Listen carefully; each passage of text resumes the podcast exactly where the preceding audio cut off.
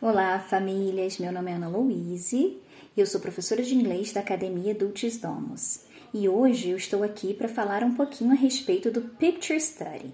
Picture Study, ou estudo de uma pintura, é uma das coisas mais fáceis e também mais enriquecedoras de acrescentar na rotina de estudos do seu filho. E eu vou contar para vocês como fazer isso, ok? Primeiramente, você precisa selecionar um artista. Feito isso, você pode selecionar uma pintura. Então, você escolheu o artista, escolheu a pintura, você agora vai imprimir essa pintura.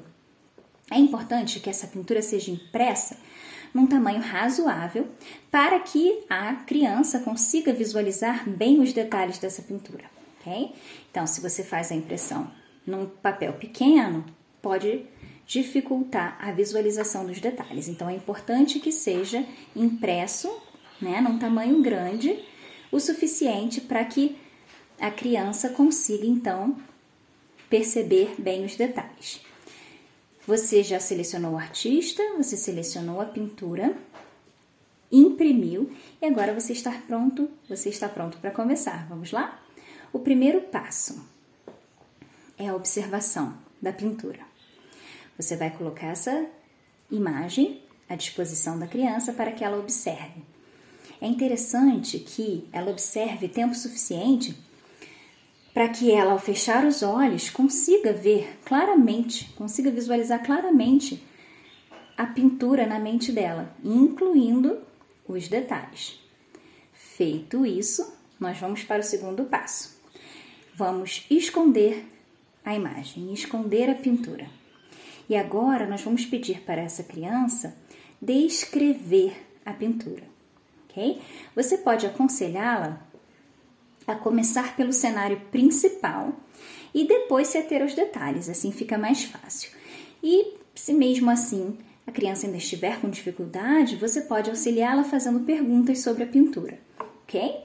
No terceiro passo, é a hora de mostrar a imagem novamente e de discutir, conversar a respeito dela.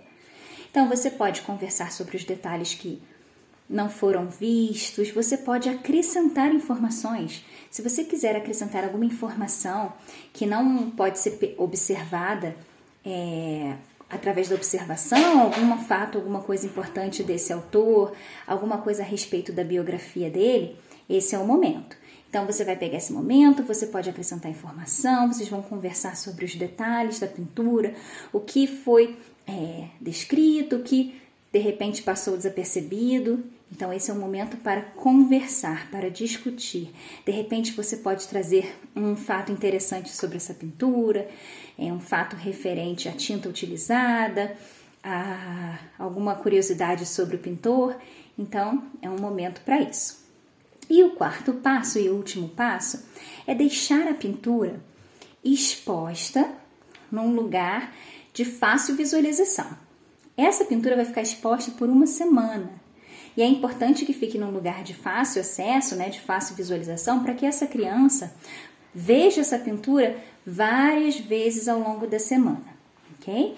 Esse é o nosso último passo. E aí, o que, que você vai fazer na próxima semana?